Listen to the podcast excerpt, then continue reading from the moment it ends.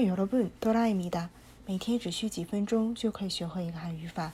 今天我们要学习的语法内容是 gonna，用于表示从两个或两个以上的事物或行为中选择其中一个，相当于汉语或是的意思。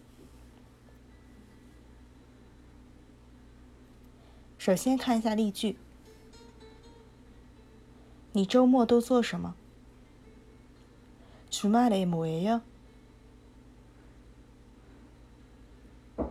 你周末都做什么？주말에뭐해 요？ 听广播节目或是看韩语书。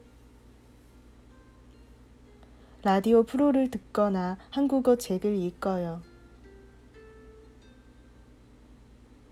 听广播节目或是看韩语书。라디오프로를듣거나한국어책을읽어 요。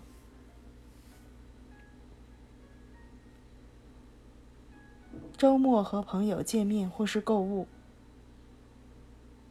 주말에는친구를만나거나쇼핑을합니다周末和朋友见面或是购物。 주말에는 친구를 만나거나 쇼핑을 합니다.